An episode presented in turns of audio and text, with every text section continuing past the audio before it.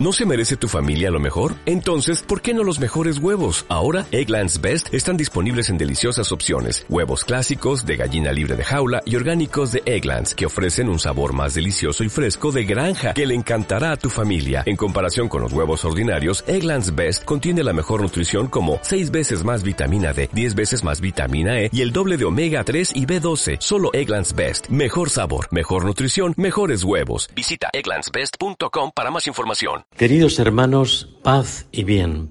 Viaje rápido a ese trozo de Asturias que tenemos en el corazón de África, con la misión diocesana con la que desde hace más de 30 años trabajamos allí en la evangelización de una parte de ese hermoso país junto al obispo y a las comunidades cristianas que nos acogen en medio de aquella inmensa selva de tantos contrastes humanos, culturales, políticos y religiosos. Estábamos ante un imponente nuevo templo que hemos construido en las afueras de la localidad de Gamia.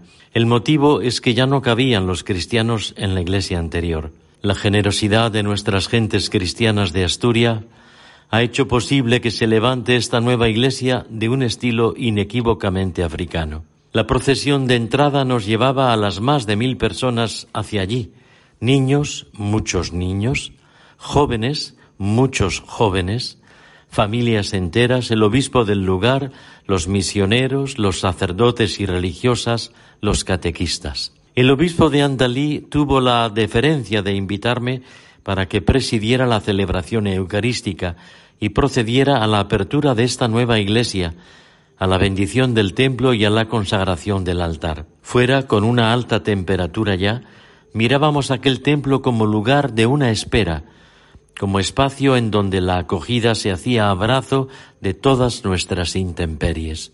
La liturgia de la consagración de un templo es muy bella. El obispo toca con su báculo pastoral la puerta y ésta se abre ante la invocación orante. Estando así las puertas de par en par, entró aquella inmensidad de gente buena, los casi mil cristianos que fueron pasando de todas las edades, fue un espectáculo de alegría y esperanza, con los cánticos y danzas tan típicamente africanos, con los colores vivos de sus trajes y tocados. Y así procedimos a bendecir la sede de quien preside en la caridad esta comunidad, el ambón de la palabra desde la que Dios hablará incesantemente cuando sea esta proclamada, el altar donde se ofrecerá los dones que de la mano del Señor recibimos, en especial el don por excelencia que es su propio Hijo a través del pan y vino que se transformará en el cuerpo y la sangre del Señor. Finalmente, el sagrario, como una choza de las que abundan en estos rincones de la selva, indicando así que Dios también tiene la suya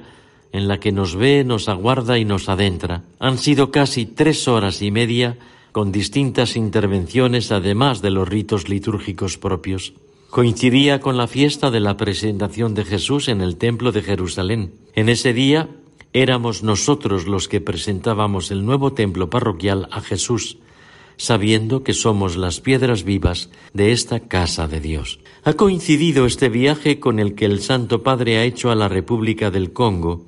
El Papa Francisco ha dicho cosas fuertes y oportunas como defensor de estos hermanos tantas veces usados, abusados y luego ignorados tras haberse aprovechado de la riqueza natural de esta tierra. Pero también ha dicho palabras muy bellas, han sido las que así Francisco ha pronunciado. Queridos congoleños, vuestro país realmente es un diamante de la creación, pero todos vosotros sois infinitamente más valiosos que cualquier bien que pueda brotar de este suelo fértil. África es la sonrisa y la esperanza del mundo. Los diamantes que por lo general son raros, aquí abundan. Si esto es cierto respecto a las riquezas materiales ocultas bajo la tierra, lo es mucho más en referencia a las riquezas espirituales contenidas en los corazones. Y es precisamente a partir de los corazones que la paz y el desarrollo siguen siendo posibles porque con la ayuda de Dios los seres humanos son capaces de justicia y perdón, de concordia y reconciliación, de compromiso y perseverancia en el aprovechamiento de los talentos que han recibido. Hago mías estas palabras y las reconozco en el pueblo que he tenido de nuevo la gracia de visitar junto a nuestros misioneros asturianos. Que María nos bendiga en esta continua y nueva evangelización. Dios os bendiga.